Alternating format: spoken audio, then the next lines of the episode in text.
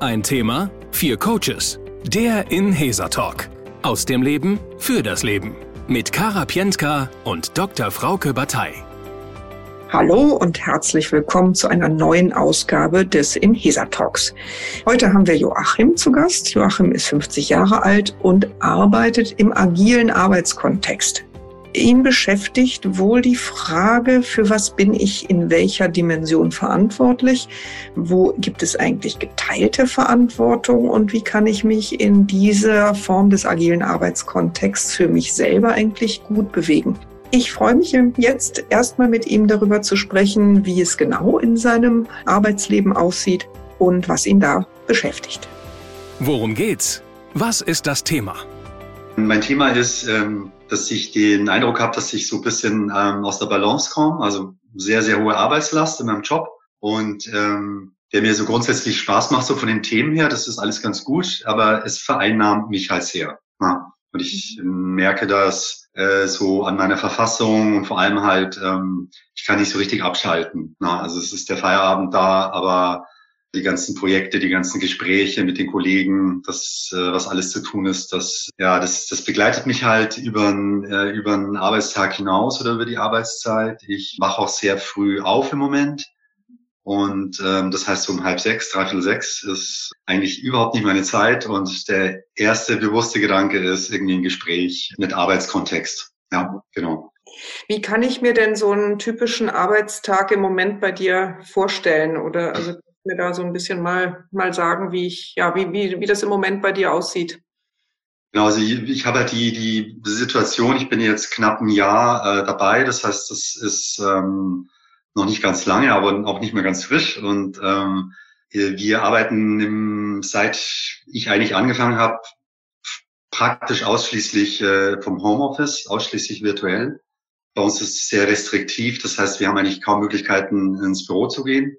Und das bedeutet, dass halt alles ähm, der Tag sehr verplant ist. Also ich habe auch einen relativ hohen Anteil an Calls, an Besprechungen. Ich würde sagen so zwischen 50 und 60 Prozent tatsächlich von der Arbeitszeit ähm, im Schnitt. Das bedeutet, dass schon mal so fünf Nettostunden am Tag damit vergehen, dass Meetings geplant sind, äh, die also da ist man verbucht oder man hat selber Leute verbucht oder sich selbst verbucht und ähm, Genau, und das hat halt so den Effekt, dass für diese, diese ja, Zwischentöne wenig Zeit bleibt eigentlich. Es ist ja auf Anschlag mit einer hohen Frequenz und ähm, ja, bedeutet in der Realität, ich meine, gut, Corona, das, das wissen wir alle, das, das ist für viele eine Herausforderung, dass bestimmte ja, Dinge halt nicht mehr ablaufen können, was halt sonst passiert, wenn man sich irgendwie orientiert im Büro oder mal so ein Seitengespräch hat in der Kaffeeküche. Mhm oder auch mal so, so informelle Gespräche einfach führen kann. Und das fällt halt stark unter den Tisch. Das heißt, du hast eine Vollzeitstelle auch, also du mhm. arbeitest fünf Tage in der Woche? Fünf Tage, genau, mit 40 Stunden. Und die brauche ich auch, also manchmal auch 42 Stunden. Und ja, und äh, ich arbeite ja in einer Innovationsabteilung und äh, wir beschäftigen uns im Grunde mit dem Ideenmanagement und Innovationsmanagement für für die Belegschaft, für einen großen Konzern, also 5.500 Mitarbeiter, ein IT-Serviceunternehmen. Das heißt, ich habe auch, also von meinen Projekten her, das ist sehr, sehr konzeptionslastig. Das heißt, es geht immer darum, sich Gedanken zu machen über neue Projekte, über Events, über Community Management im Intranet mit den Mitarbeitern und ähm, ja, genau, das, das ist so im Wesen, das ist so vom Inhalt her. Und äh, dieses Phänomen, was du jetzt eben beschrieben hast, dass du den Eindruck hast, dass du jetzt schlechter abschalten kannst, wenn ich das richtig verstanden habe, dass du die Dinge ja nicht mehr, also nicht in den acht Stunden bewältigst, sondern dass die sich dann bis in den frühen Morgen, äh, der erste Gedanke so schon in die Arbeit rein. Wie lange ist das schon, dieses Phänomen? Das kam wirklich so schleichend über die letzten Monate, ja, Wochen, Monate. Mhm. Genau. Also war nicht von Anfang an da, sondern ist dann ja. irgendwann entstanden. Gab es da einen Auslöser, an den du dich erinnern kannst? Gab es ein Mehr an Verantwortung oder hast du dir selber äh, mehr Verantwortung genommen? Ähm, also ich glaube, es geht auf jeden Fall in die zweite Richtung. Also ich äh, bin halt vom Typ her schon jemand, der, mh, hm, also ich, ich, ich mag Verantwortung übernehmen. Ich glaube, ich habe mir auch diese, diese ähm, Verantwortung geholt und signalisiere, glaube ich, auch zu Kollegen, ähm, sehr stark in Projekten, mh, hm, der nimmt was an sich, ne?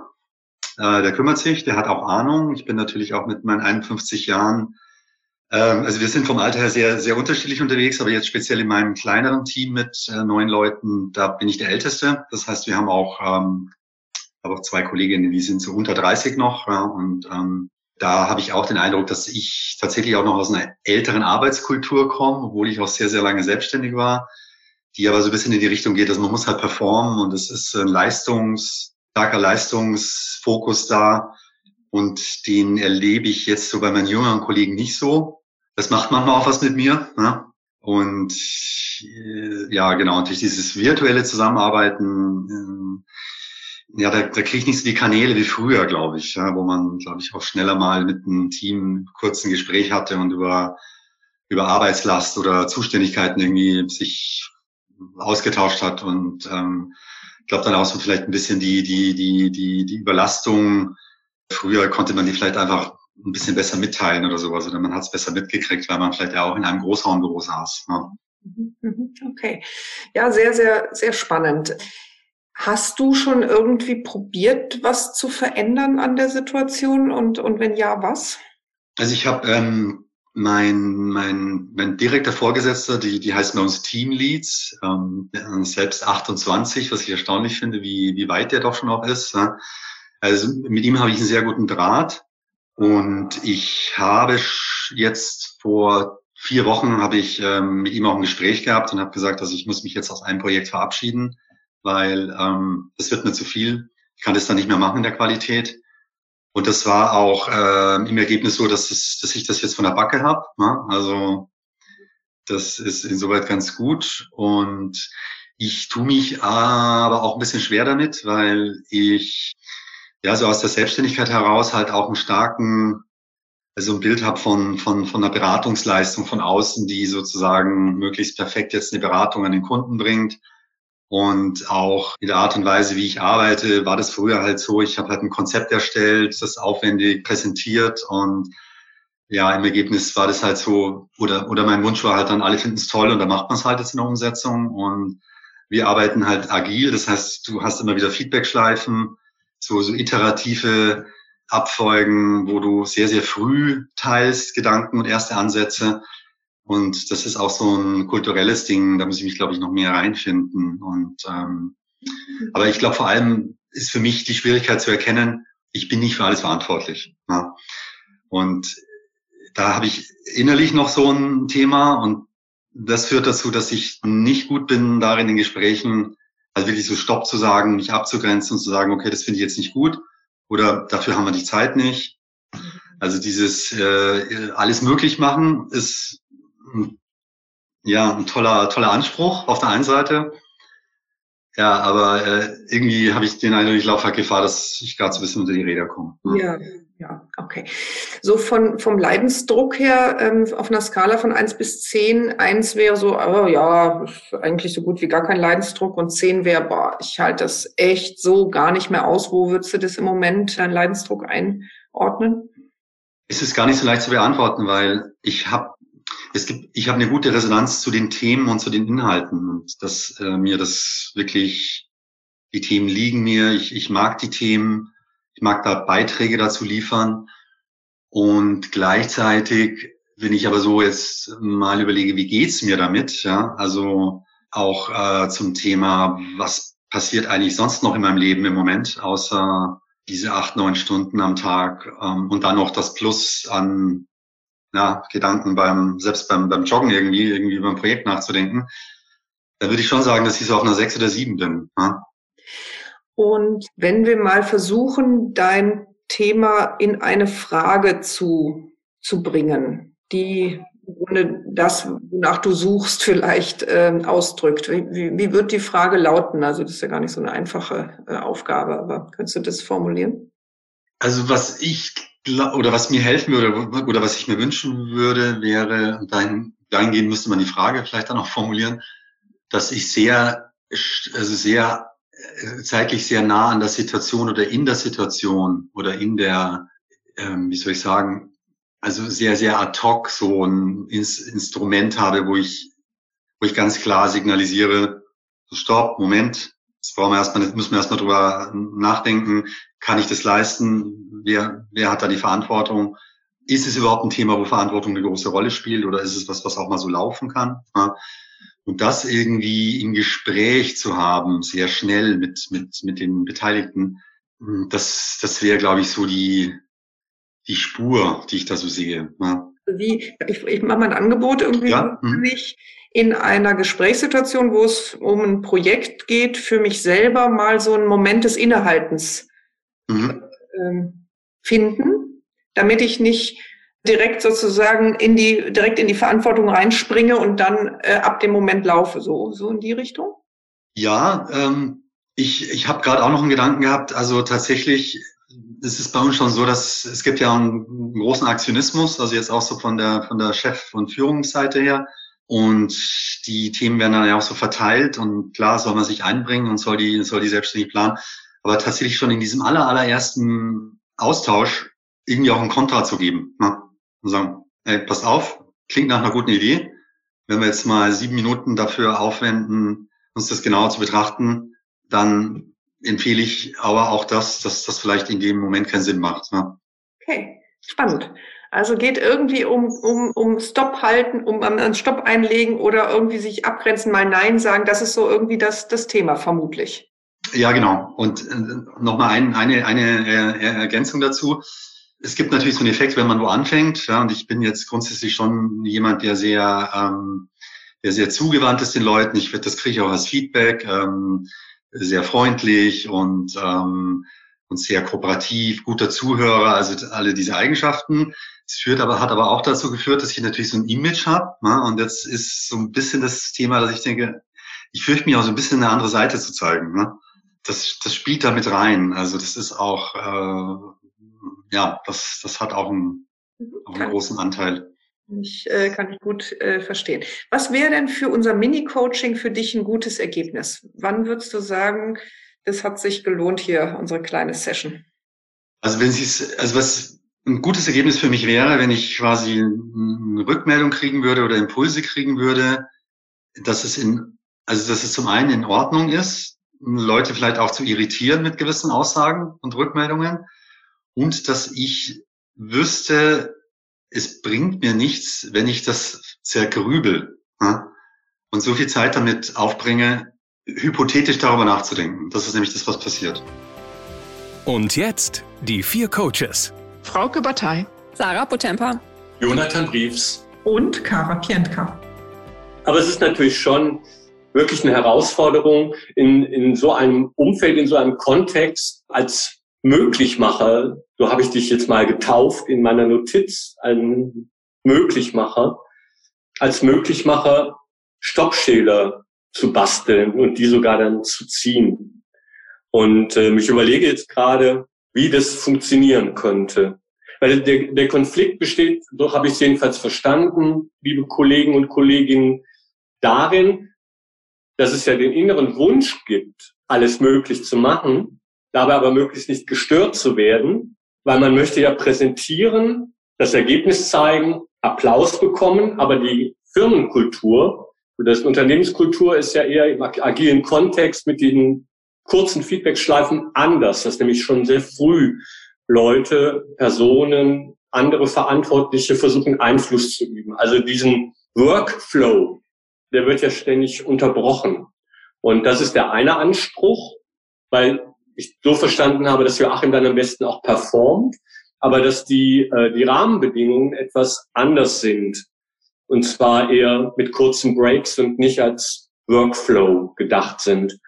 Und gleichzeitig ist es natürlich so, wenn man das Image des Möglichmachers hat, was ja auch ein tolles Image ist, und sich so eingeführt hat als Marke im Unternehmen, innovativ zu sein, kreativ zu sein, lösungsorientiert zu sein, ergebnisorientiert zu sein, ist es natürlich ein Bruch in der, in der Wahrnehmung mit den Kollegen und Kolleginnen im Team oder in den verschiedenen Projekten und Projektteams plötzlich die Nein-Karte zu ziehen, weil es gegen die Laufrichtung gespielt ist, gegen die Laufrichtung der Erwartung.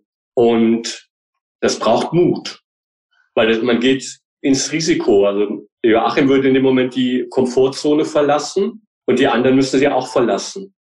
Und dadurch sind beide erst einmal unterwegs mit Sand im Getriebe. Aber wenn das Getriebe danach besser läuft und gesünder läuft, dann ist es ja eine Möglichkeit. Aber es ist eine Mutfrage. Weil so ein Image hat man sich ja halt auch erarbeitet und ist man auch stolz drauf.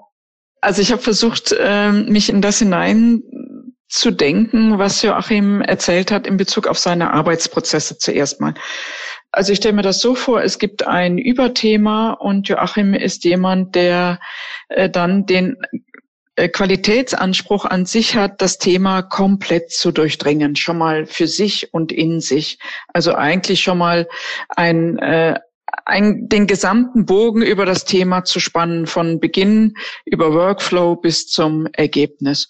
Und dann kommt es zu dieser Diskussion mit seinen Arbeitskollegen und schon sehr früh werden dann die Gedankengänge, die er sich gemacht hat, torpediert von den Vorschlägen und Ideen und Gedankengängen der anderen innerhalb dieser, dieses, dieser Arbeitsbesprechung. Und dann kommt es natürlich zu einer wahnsinnigen Irritation, weil der innere Weg, der den Joachim gedanklich schon gegangen war, äh, wird damit im Grunde abgeschnitten oder umgelenkt oder nach rechts oder nach links gebogen. Also es ist nicht mehr dieser Gedankenweg, den Joachim sich gemacht hat. Das heißt, äh, da kommt er in einen gedanklichen Prozess hinein, dass einerseits all die Energie und Zeit, die er in diesen Gedankenprozess ja schon vorab für sich investiert hat, eigentlich torpediert wird und umsonst war und gleichzeitig von ihm die Fähigkeit erwartet wird, auch sich jetzt auf neue Gedankengänge und äh, Wege und Möglichkeiten und Lösungsmöglichkeiten einzulassen. Und das kann ich mir vorstellen, ist ein enormer Energie- und Zeitverlust auch für ihn und vor allem dann echt nochmal so die Herausforderung, äh, nochmal in sich umzudrehen und nochmal anders zu gehen. Also das halte ich für eine wahnsinnige Leistung, die er da einerseits vorab erbringt und andererseits in der Akutsituation von ihm herausgefordert wird, um dann wieder versucht, in die Position zu kommen des Möglichmachens, des dann äh, auf das einzugehen, was die Kollegen da sagen. Und was mir so kam, was vielleicht eine Möglichkeit auch wäre, sich selber dahin zu vielleicht zu trainieren oder vielleicht die Möglichkeit in sich zu öffnen, gar nicht so weit zu denken, sondern nur mal eine Sache anzudenken und vielleicht versuchen mit sehr viel Offenheit und Kreativität im Moment der Arbeitsbesprechung hineinzugehen und zu sagen, okay, ich, ich habe das Thema auch angedacht, aber nicht zu Ende gedacht, noch nicht alle Lösungsmöglichkeiten mir überlegt, sondern ich versuche in der Arbeitsbesprechung aktiv zu sein, kreativ zu sein, um das, was die Kollegen da einzubringen, viel schneller auch darauf reagieren zu können, vielleicht auch mal kritisieren zu können, weil ich gar nicht, weil ich das Ziel selber und den ganzen Gedankengang selber auch noch gar nicht für mich so durchdacht habe, sondern vielmehr in der, in der akuten Situation sein kann.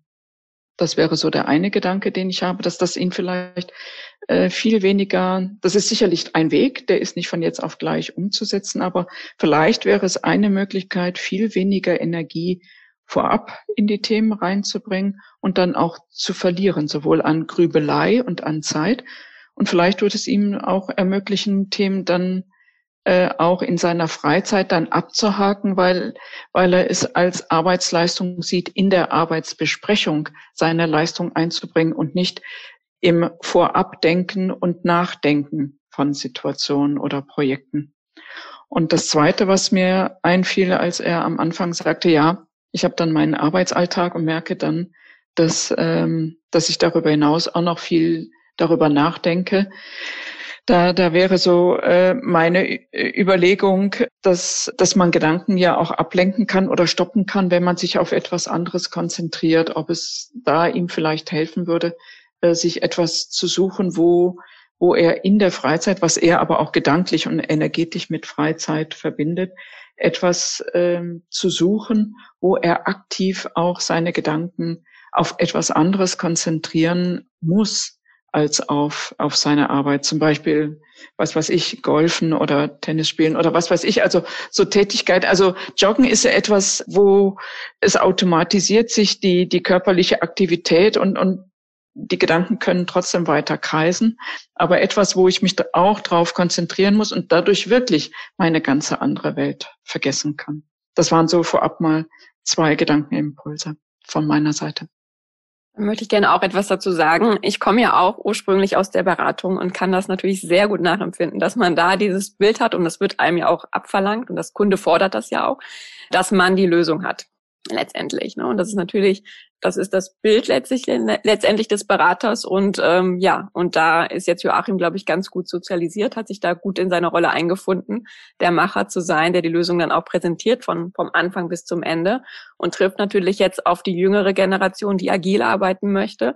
Und das ist natürlich ein Wandel. Und ich glaube, da braucht es einfach auch einen Wandel in seiner Rollendefinition wie sieht er sich jetzt in dieser neuen Arbeitswelt? Ähm, das heißt also vielleicht, dass er sich Gedanken macht, was kann auch Positives letztendlich an dieser neuen Arbeitswelt für ihn drinstecken? Und wie kann er sich dann neu definieren mit seinem ganzen Erfahrungsschatz, den er hat und auch mit der ähm, mit der Sicherheit, dass er so kompetent ist, dass er das Ruder notfalls auch nochmal rumreißen kann oder dass alle, dass er die Lösung finden könnte aber gleichzeitig auch mit seinem Erfahrungsschatz vielleicht einfach auch den jüngeren Kollegen die Plattform bietet, sich auch einzubringen und so ein bisschen auch die Verantwortung, das fiel auch am Anfang, dass es sehr vereinnahmend für dich ist, also für Joachim ist und dass er äh, eben nicht mehr für alles die Verantwortung jetzt in dieser neuen Welt braucht oder haben soll letztendlich, dass er sich da nochmal überlegt, wie könnte seine neue Rolle aussehen mit seinen Erfahrungen, mit seiner Kompetenz, um da auch in den Meetings, wenn es dann darum geht, die Ideen ja, zu brainstormen letztendlich, die es gibt, sich vielleicht auch etwas mehr zurückzulegen, erstmal ja zuzuhören, was haben die anderen für Ideen und dann in seinem Kopf mit seinem Intellekt, den er hat und seiner Kompetenz, das dann schon wieder neu zusammenbastelt und schon mal vorausdenkt, vielleicht wie kann es weitergehen und da wieder neue Impulse in die Diskussion reinbringt.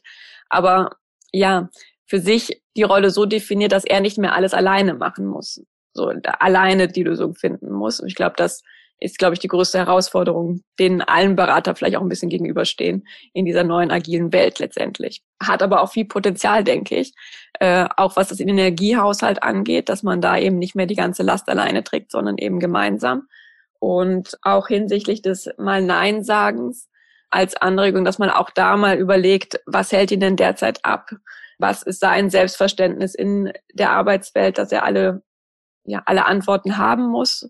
Manchmal ist es auch ganz entspannt, erstmal zu schweigen und sich das anzuhören und dann im richtigen Moment etwas zu sagen. Das habe ich als von einem Kollegen mal gelernt, erstmal nicht zu sagen, zuzuhören äh, und dann im richtigen Moment auch einfach mal einen Standpunkt zu setzen. Ich hm, habe auch noch gerade den Gedanken, dass also zum Thema innerer Kulturwandel. Also ich habe den Eindruck, dass, dass Joachim eben sozialisiert ist äh, zu der Zeit, wo, ja, wo, wo man noch sehr viel und auch nur erfolgreich war, wenn man alles mehr oder weniger alleine von A bis Z gemacht hat. Das heißt, er kommt aus dieser Denke, das fällt ihm leicht und darin ist er sehr erfolgreich. Und jetzt ist er in, in einer eben agilen, interaktiven, partizipativen Kultur. Und im Moment würde ich sagen, hat er die Arschkarte, weil er macht alles, obwohl er in der agilen Welt ist. Das ist schlecht. Und ich habe mich jetzt gerade auch, also wirklich, ich dachte mir, wie muss ich sein Mindset, also seine Einstellung und auch seine Rolle verändern? Da bin ich sehr nah bei Sarah. Wie kann seine Rolle aussehen, wenn er wirklich auch sein altes Verständnis wirklich hinter sich lässt? Und wer ist er dann? In seiner Erfahrung als 50-Plusler im Kreis von den jungen junioreren Kollegen, die aber auch den Anspruch in der agilen Welt haben, gemeinschaftlich Schulter an Schulter zu arbeiten. Und mir fallen da so eher Begriffe auch des, wirklich des Facilitators, äh, des Coaches, des Mentors ein. Mentor in der alten Welt heißt ja, ich bin zwei, drei Grades über jemanden. Ich habe irgendwie einiges schon an Weltwissen mehr. Aber ich arbeite nicht für die anderen, sondern ich stelle nur meinen größeren Blickwinkel, Erfahrungswinkel zur Verfügung. Äh, Coach heißt, ich bin auch ein guter Fragensteller, guter Reflektor, guter Sparring-Partner ähm, und Facilitator. Ich, äh, ich kann auch Menschen empowern. Und ich frage mich, ob die Rolle, die Joachim vielleicht einnehmen kann, sich wirklich ganz gezielt bewusster in die Richtung verschieben kann, was dann auch wieder anknüpft an das, was Frauke sagte, dass er wirklich auch nur in dem Moment, also dass es mehr darum geht, eine Hier- und Jetzt-Fokussierung zu haben, wirklich genau seine Seniorität an der Stelle ausspielen zu lassen, dass er eben Sounding Board für die Kollegen ist.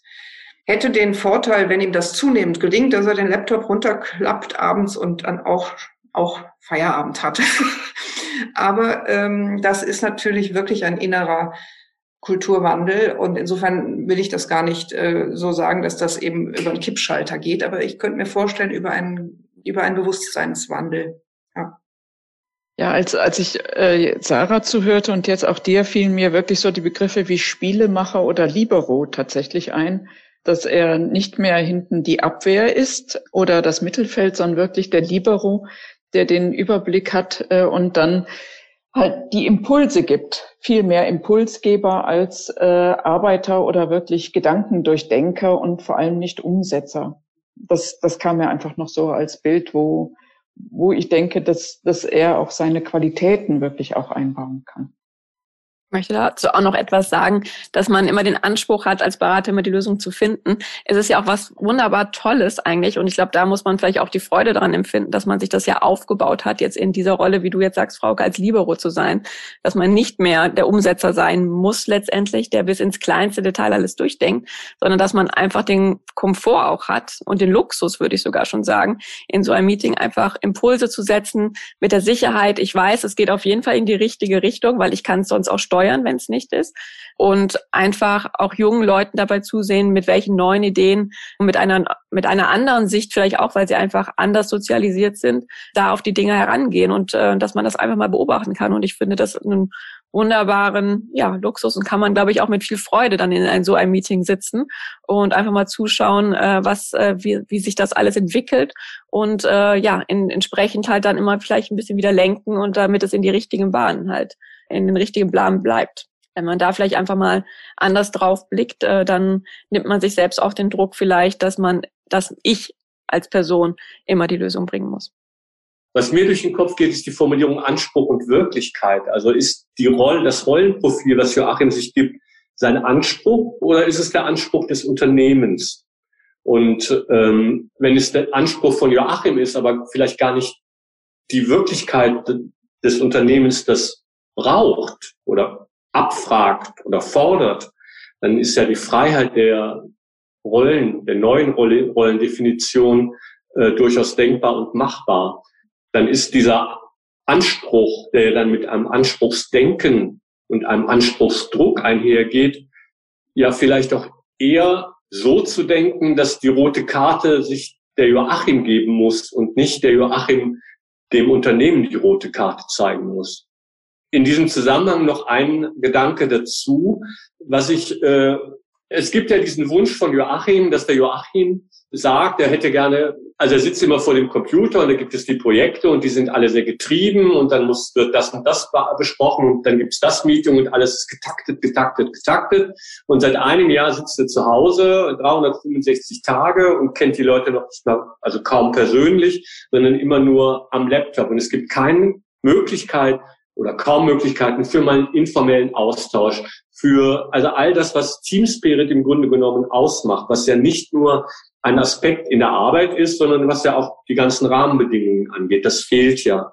Und worauf ich hinaus will, ist, wenn Joachim sich davon verabschiedet, der Bringer sein zu müssen, der alles schon bis zum Ende durchdacht hat und das dann nur noch vorstellt und die anderen nicken es ab, also sich davon verabschiedet, sondern sich eher zum Teamplayer organisiert, der die anderen versucht zu befähigen, Teil der Lösung zu sein, als Mentor, als Moderator, als Coach und damit das Team stärker in die Projekte, in die Lösungsfindung integriert. Das müsste ihm doch so sehr liegen, weil er das Team ja vermisst. Und ich habe mich eben gefragt, was dieses sieben, Format, äh, sieben Minuten Format ist, ob es das schon gibt.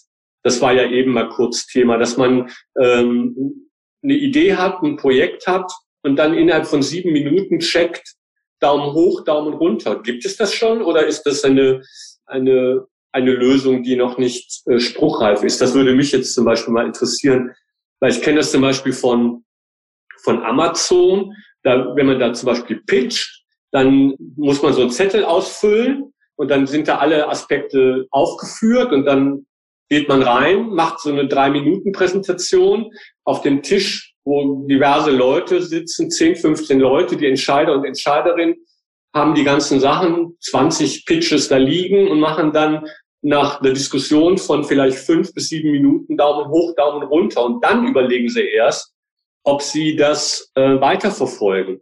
Und diese, dieses Formular, dieses Projektformular, was die Pitcher und Pitcherinnen vorbringen, ist aber schon so allumfassend, dass man das gut beurteilen kann.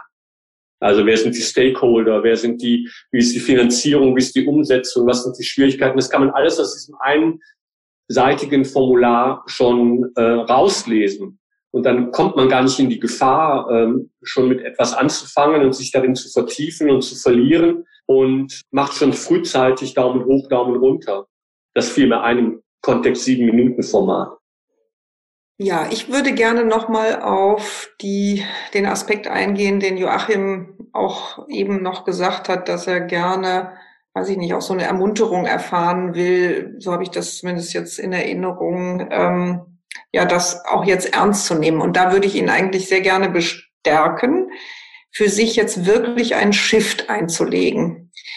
Weil, wenn ich antizipiere, wo er gerade steht, also wenn, wo er gerade ist und ich das aus meiner gesamten Erfahrung wirklich von Menschen sagen kann, wenn der Shift nicht passiert, dann wird es ihn shiften.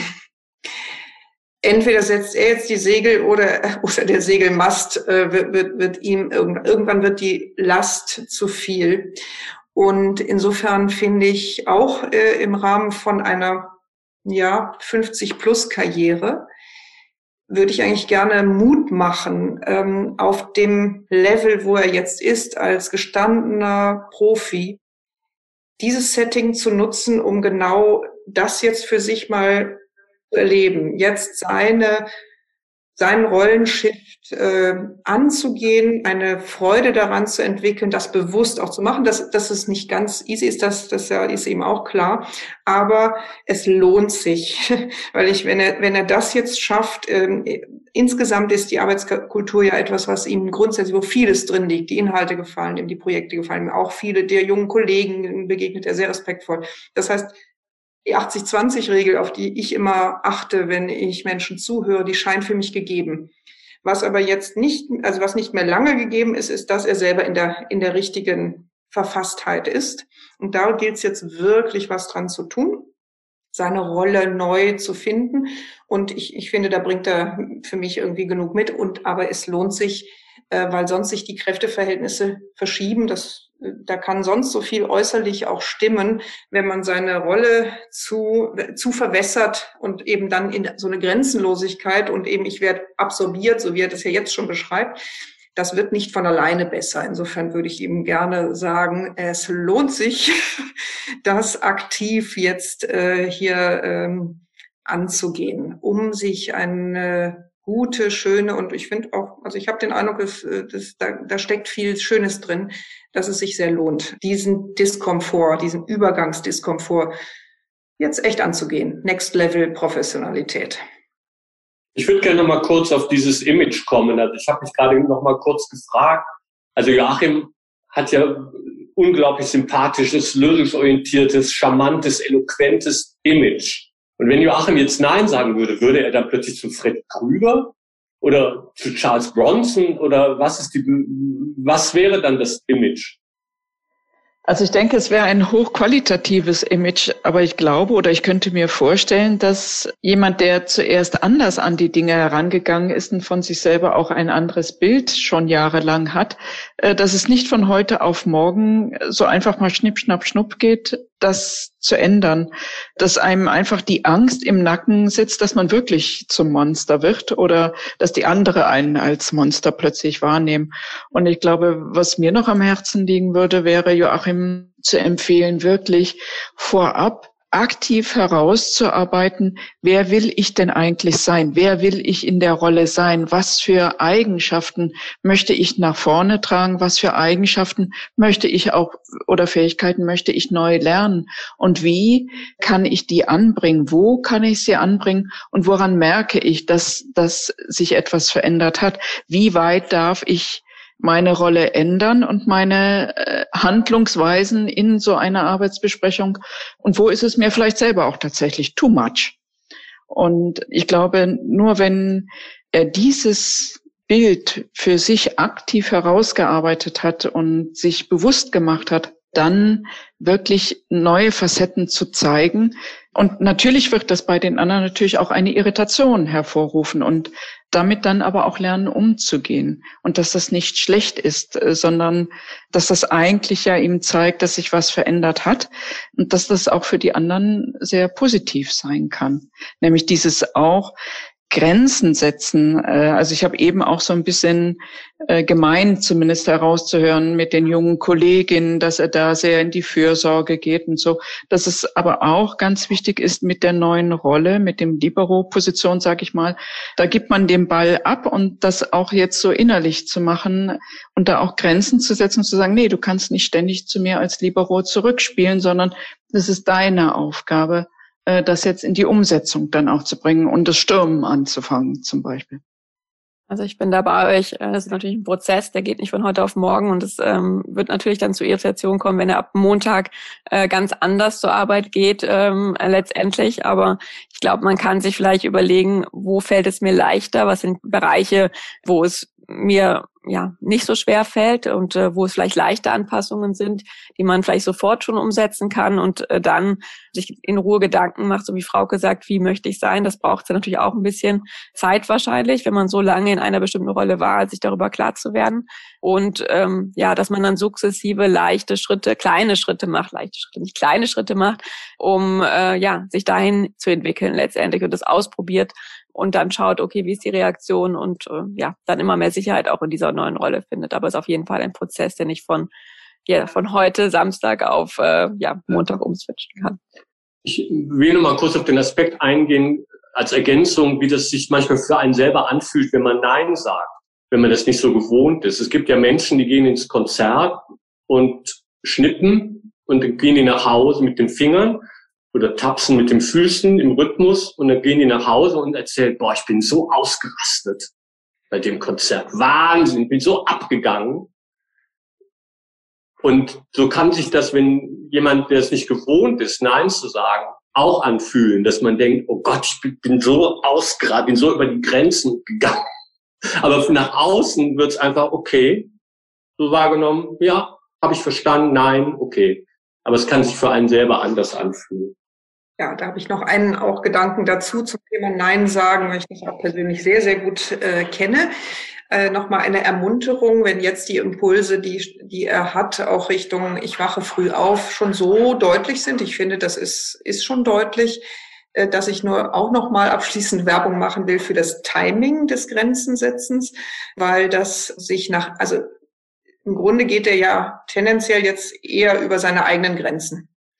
Und von der Psychodynamik äh, wissen wir das, dass wenn wir das, je länger wir das machen, umso aggressiver werden wir, weil wir verstoßen ja immer mehr gegen unsere Grenzen. Und irgendwann wird das Nein dann nicht mehr ein Nein, weil es aus einer relativen Ruhe gesprochen wird, sondern irgendwann muss es dann ein, also irgendwann schreit man dann nach innen oder nach außen und dann sind alle ganz überrascht. Das heißt also vom, vom Timing her, wenn es, wenn man die Grenze doch deutlich empfindet, kann ich aus professioneller Sicht nur sagen, macht es Sinn, dann auch anzufangen, diese Grenzen zu sagen, solange man noch wohltemperiert einigermaßen ist, weil es sonst eben ja sich sich eskaliert ähm, und und das würde dann eben sehr viel mit mit wirklich dann auch mit mit nicht guter Energie äh, reingehen. Was war interessant? Was war hilfreich? Okay, ich muss noch, muss, muss mir noch einen Gedanken, äh, muss ich mir noch aufschreiben. Nein sagen, solange ich noch wohl temperiert bin. Das ist gut. Und weiß auch um diesen Umstand aus früheren Zeiten, okay. mhm. äh, dass der Schuss da manchmal nach hinten losgeht, wenn es zu spät ist. Ich habe mir viele äh, Notizen gemacht und ähm, will jetzt aber auch alle nicht, nicht jetzt durchgehen, sondern einfach sagen, wo bei mir wirklich eine Resonanz war. Und äh, sind insgesamt sehr, sehr gute ähm, äh, Bilder, die sich bei mir so aufgemacht haben. Auch tatsächlich diese, diese, diese, diese Ambivalenz, ähm, glaube ich, die Rolle, die, die ich selbst für mich im Moment einnehme und warum das für mich schwierig ist, da auch ein Stoppschild oder ein Nein-Schild dann hier hochzuhalten. Habe daraus auch äh, mir gleich notiert, ob mein Schild vielleicht auch nicht einfach anders Ausrufezeichen heißen könnte. Ja? Da auch Brücken zu bauen und, und, und auch zu kooperieren. Ich fand sehr wichtig, dass ich jetzt rausgehört habe, und das ist auch etwas, das ich, das ich selbst auch sehe, dieser Rollenkonflikt, der aus verschiedenen gut, der nähert sich jetzt äh, unterschiedlich. Diese frühere Beraterrolle äh, jetzt in einem sehr, sehr kollaborationsarbeitenden Team zu stecken. Aber was natürlich ein innerer Film ist, ist, äh, das sind so Sprüche wie, äh, ich muss das alles alleine machen, ich bin für alles verantwortlich, ich muss überall mitdenken. Ja? Und ich glaube, dass das Fremdbild völlig anders ist. Ja, das heißt, wenn ich meine Kollegen oder auch meine Vorgesetzten fragen würde, die wären, glaube ich, darüber sehr irritiert. Deswegen hat mir auch dieses, dieser Begriff des inneren Kulturwandels, ähm, der gibt mir, glaube ich, viel mit, weil ich glaube tatsächlich, dass dieses Aufräumen oder klar werden, dass ich das, dass das eine Aufgabe ist, die ich innerlich vollziehen muss. Weil was im Moment passiert, dass ich das System, dass ich denke, ich muss mich gegenüber außen zur Wehr setzen. Ja? Und das merke ich auch, äh, weil diese Gedanken rund um den Arbeitstag, die finden ja meistens bei mir auch so statt, dass ich in, in Gesprächen bin. Ja, und ich bin in Vorwürfen und die richten sich im Grunde alle an die Methoden, Arbeitsabläufe, die Kultur, zu der ich ja Ja gesagt habe. Habe es mir ausgesucht. Und deswegen glaube ich, dieser, dieser, dieses Bewusstwerden, was ist meine Rolle, wo will ich hin, was will ich zur Verfügung stellen, und auch dieser Anspruch zu sagen, okay, ich darf mit meiner Seniorität jetzt in den Genuss kommen, mir auch auszusuchen, was ich denke, was gut ist. Damit kann ich jetzt im Moment sehr viel anfangen. Ne? Ist die Frage, wie, wie gut gelingt mir das? Steht aber, glaube ich, nochmal auf einem, auf einem anderen Papier. Und ähm, was ich auch spannend fand, war der Begriff ich glaube, Frauke hat das mal erwähnt in der Zusammenfassung, wie sie es verstanden hat. Das war für mich ganz gut, weil ich daran gemerkt habe, nee, so ist es nicht. Die anderen torpedieren meine Gedanken und das tun sie nicht, sondern ich bin im Grunde sehr geschätzt von den anderen, weil ich mit einem Weitblick und mit einem sehr großen Bild die Dinge zusammenbringe. Das ist das, was ich als Rückmeldung bekomme. Und ich glaube, das Torpedieren, das, das tatsächlich was, äh, dass das bei mir passiert. Und deswegen fand ich den Begriff gut, weil äh, erstmal habe ich daran festgestellt, dass es so nicht ist, ja, dass ich das nicht erlebe. Es ist nicht so, dass die anderen sagen, das sind keine guten Ideen, das sind keine durchdachten Konzepte. Nee, ganz im Gegenteil. Da kommt viel Zuspruch. Jetzt ist mein Part, dass ich unterstelle, dass die anderen nicht, nicht weitsichtig genug sind, ja, dass sie es nicht richtig machen. Also das ist sozusagen der Mechanismus, glaube ich, den ich da auch bediene, obwohl ich ihn eigentlich nicht bedienen will, aber wahrscheinlich aus diesem Rollenkonflikt heraus bleibt mir im Moment nichts anderes übrig. Ja, genau. Insofern ähm, ist mir klar, auch mit dem Alter, ich fand das auch als Einstieg, ja, äh, ich bin zu alt. Ich habe das tatsächlich auch schon mal äh, auf humoresk ein paar Mal äh, zur Sprache gebracht ja, und merke aber auch, dass das für die anderen einfach keine Rolle spielt. Ne, die, ähm, das ist, hat keine Bedeutung. Ne? Also und das hat vielleicht für mich früher, wie ich geprägt bin, arbeitskulturell eine Bedeutung. Und ähm, daran erkennt man einfach auch wieder den, den Unterschied auch zum, zum gemeinsamen Arbeiten. Und dieses Sieben-Minuten-Format gibt es in der Form bei uns nicht. Aber ich kenne das natürlich aus anderen Arbeitskontexten oder auch aus den Kreativitätstechniken und Ideenentwicklungsrunden. Und ich könnte mir vorstellen, dass es ein guter Weg ist, sowas mal einzuführen, als Methode zu etablieren, die mir hilft, aber vielleicht ja auch den anderen ja, im Team. Das war der Inhesa Talk. Wenn es dir gefallen hat, würden wir uns sehr freuen, wenn du uns weiterempfehlst. Vielleicht magst du uns eine Bewertung auf iTunes hinterlassen oder auch gerne einen positiven Kommentar. Du findest uns außerdem auf unserer Website www.inhesa.de. Hier findest du viele Informationen rund um unseren Ansatz und du kannst dich auch informieren über die Hintergründe von uns für Coaches. Du kannst dich auch gerne mit Inhesa verbinden über Facebook, Instagram oder LinkedIn. Falls du selber mal Gast sein willst mit deinem Thema, bewirb dich gerne mit einer kurzen Mail an podcast.inhesa.de. Alle Links findest du auch in den Show Notes. Wir freuen uns schon auf die kommenden Folgen und hoffen, dass du heute für dich was mitnehmen konntest. Das war der Inhaser Podcast mit Kara Pientka und Dr. Frauke Batei. Wir wünschen eine gute Zeit und bis zum nächsten Talk.